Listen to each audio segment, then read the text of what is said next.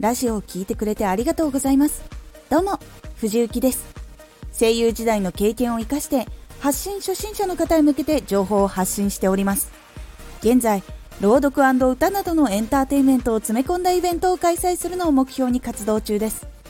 今回は今と未来の差を確認するをテーマにお話しします。夢目標を達成したいから頑張る。もしくは行動を起こしている方がいらっしゃると思います。私もその一人です。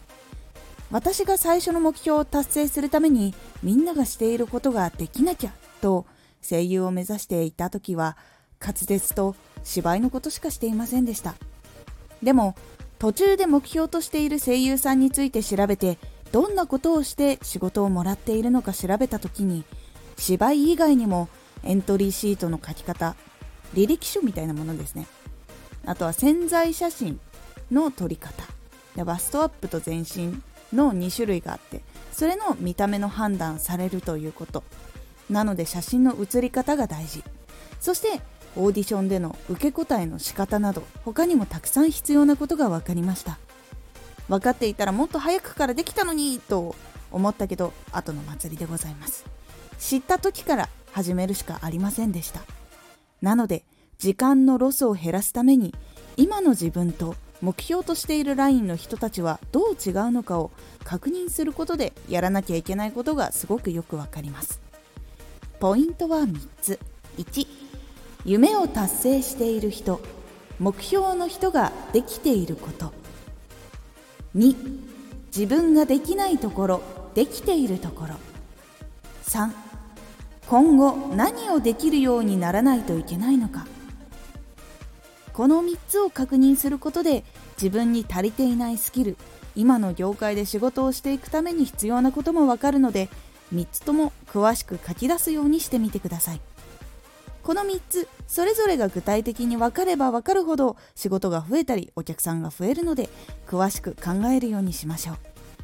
自分ができるところも見ていくのはそこのポイントも伸ばしていく必要があるからです。長所も伸ばしていくことで楽しいこともできるし苦手なところももしかしたら他の人に頼んだりできるかもしれないので得意なことをプロフェッショナルになるまでやってしまう方がいいと思います。今後やらないといけないことに関しては期限を決めてできるようにしましょう。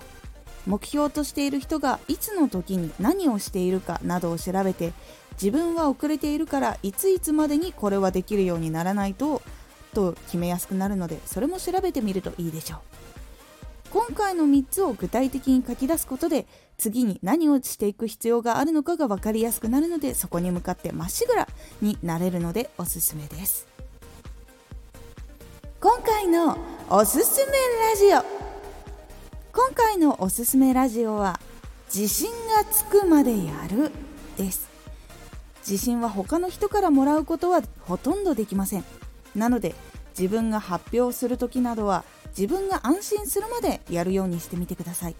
その方法をお伝えしていますので気になった方は概要欄の URL から聞いてみてください。